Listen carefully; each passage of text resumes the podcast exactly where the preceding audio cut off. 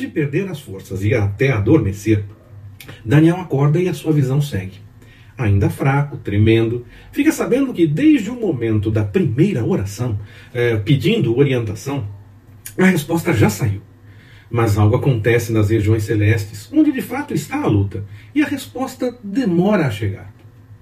Inquieto com a fraqueza que sentia, Daniel é encorajado a continuar atento, pois teria a resposta e anunciaria algo que ainda iria acontecer em muitos dias.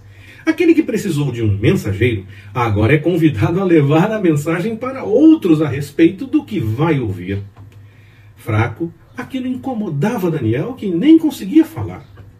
Mas ele é fortalecido com um toque de um filho de homens e começa a falar novamente registra sua preocupação com as suas forças e é fortalecido com mais um toque desse semelhante a um homem.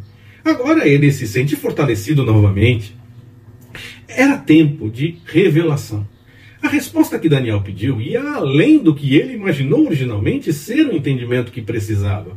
E mesmo com a continuidade da batalha nas regiões celestes, o mensageiro tinha uma responsabilidade orientar Daniel a respeito das coisas que iriam acontecer em muitos dias. E Daniel precisava conhecer aquilo para anunciar.